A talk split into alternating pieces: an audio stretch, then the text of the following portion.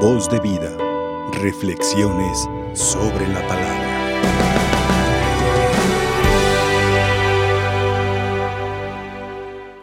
Hoy que estamos celebrando esta fiesta de San Francisco de Asís, que es el retrato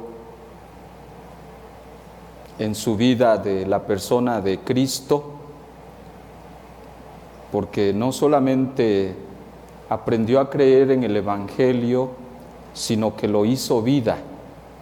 Y la vida de Cristo se vio, reflejada en él, sobre todo la vida de la cruz a la cual todos estamos invitados. La cruz de Cristo le dejó llagas a él en los pies, en las manos, en el costado. Y son las mismas llagas que San Francisco de Asís tuvo.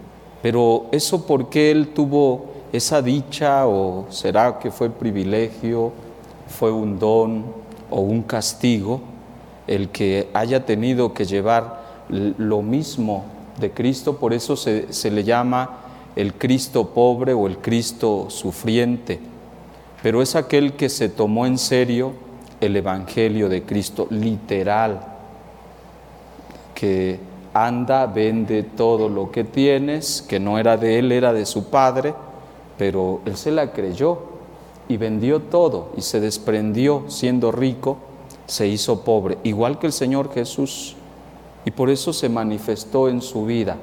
Pero quiero hacer, ¿por qué será que él, él pudo crear eso en su propia vida?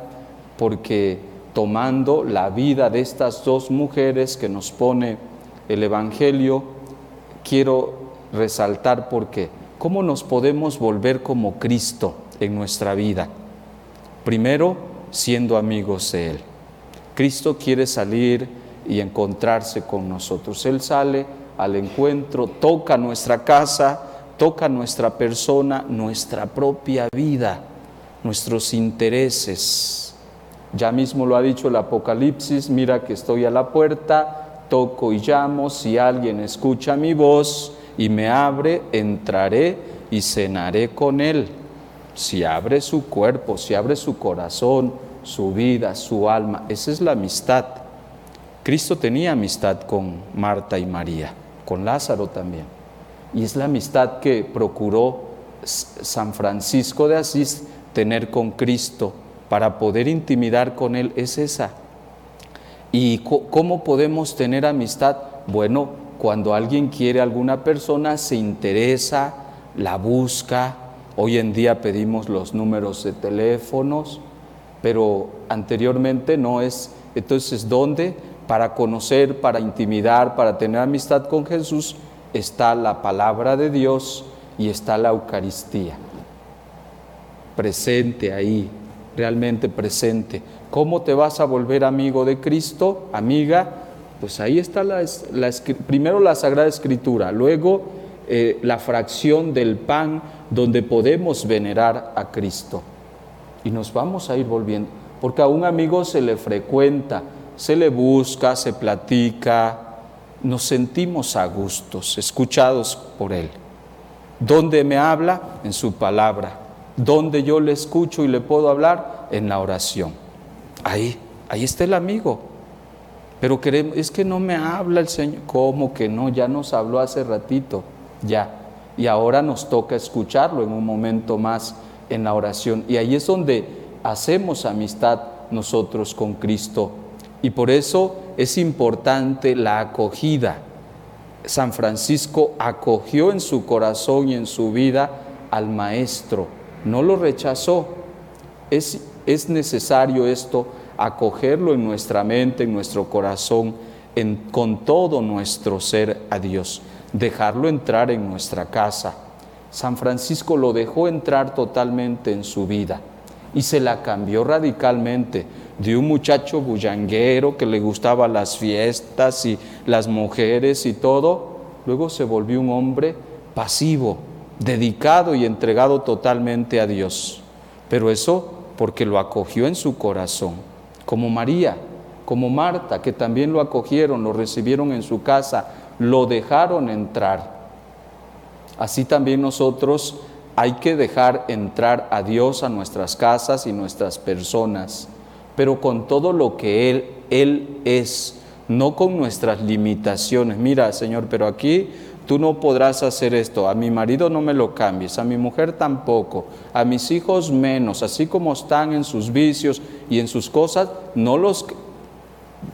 Le estás diciendo que vuelva a abrir la puerta y él mismo se retire, ¿sí? Porque no hay acogida, no hay recibimiento. Marta y María lo recibieron de diferente forma.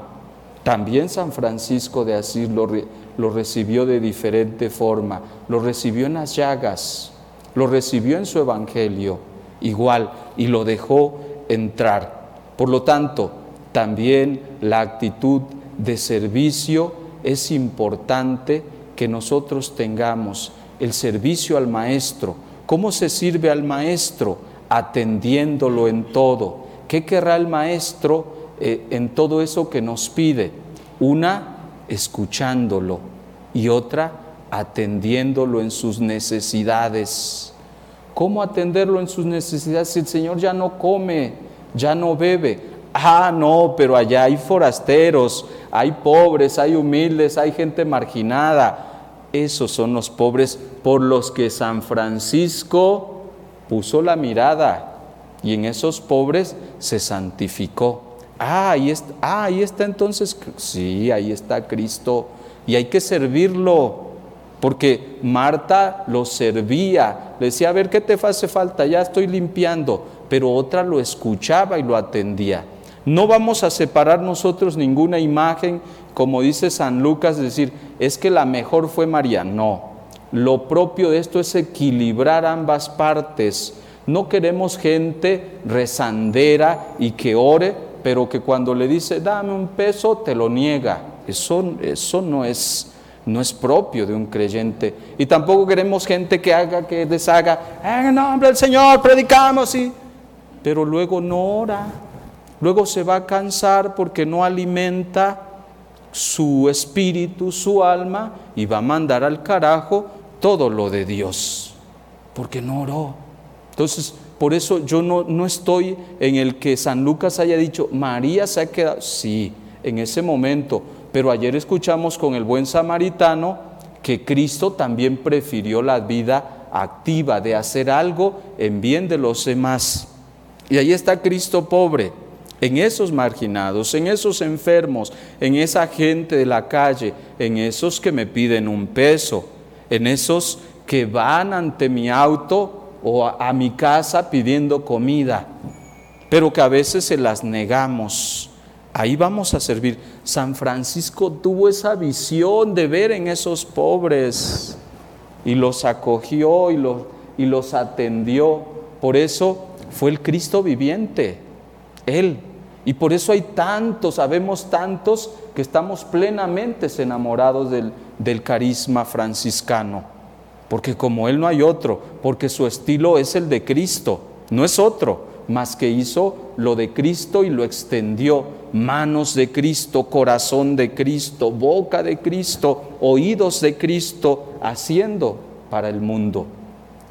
De ahí que ahí está el servicio y lo otro es la escucha, la escucha atenta de Dios. Y ya decía, a Dios se le escucha desde la palabra y se le escucha también en la oración.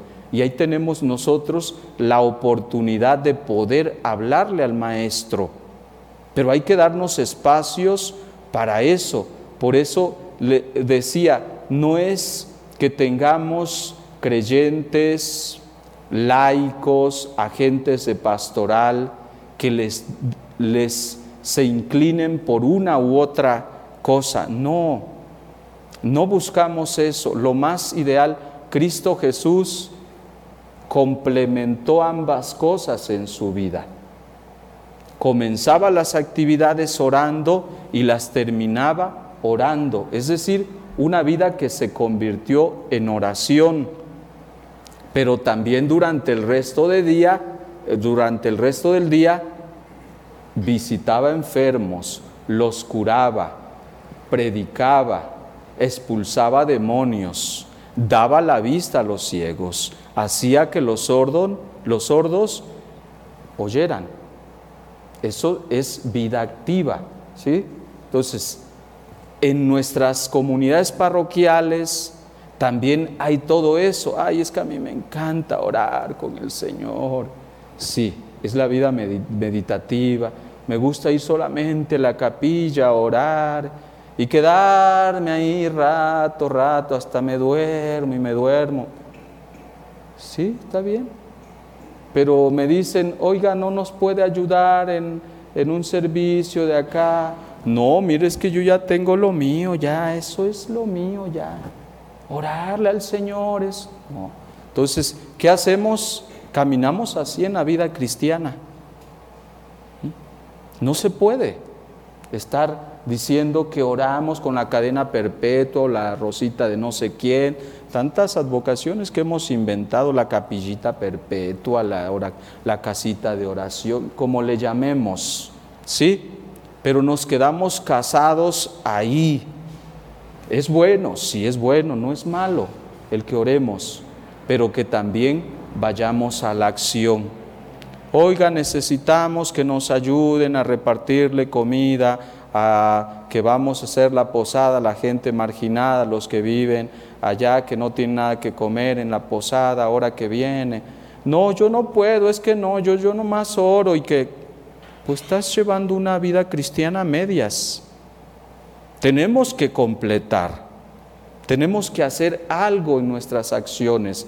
Y ahora voy para los otros que nos gusta hacer cosas, predicar, ir a ver eh, enfermos, este, evangelizar, misión, catequesis, talleres y de todo hacemos en nuestras parroquias. Hacemos, si está bien, y tampoco es un pecado o algo malo. Sí, pero solamente les voy a decir a ellos que si hacemos eso, cansa, fastidia, agota también a las servidoras de aquí de María Visión. Igual, es eso. Si hacen y vienen, deshacen, que cámaras, que acá, que ponen el micrófono, que le, le acá, que lo otro, y que llevan y hacen, que contestan teléfono y acá. Pero si no convierten su vida en oración, están fuera del lugar de...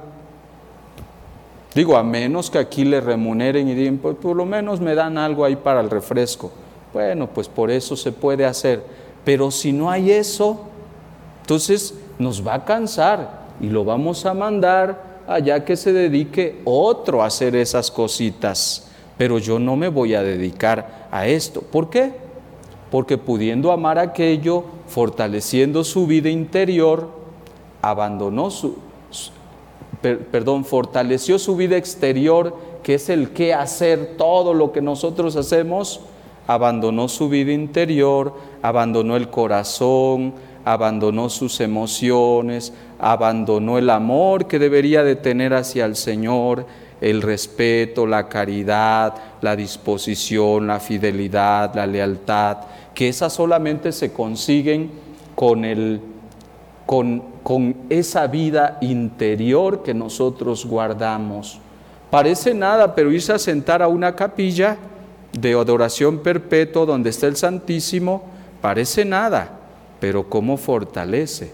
Aunque yo no diga nada, me puedo sentir en paz, relajado, tranquilo, olvido mis aflicciones, mis angustias, porque las dejo ahí, las abandono y ya repuse y renové mi vida. Pero el que no, sigue llevando allá en su hacer estrés, cansancio, odios, enojos, depresiones, angustia, preocupaciones y todo. Y eso tarde o temprano, ¿sabes qué? Te golpeo porque yo no sé. ¿Por qué lo está llevando? No lo descargó ante Dios. Por eso digo, esos espacios de oración, de meditación que podemos tener ante el Señor, cuánto bien ayudan. ¿Sí? Entonces, nosotros dejemos, más bien equilibremos, ajustemos nuestra vida a ambas cosas. San Francisco también lo ajustó. durante el día tenían largas jornadas de actividades, pero también dejaba espacio a la oración.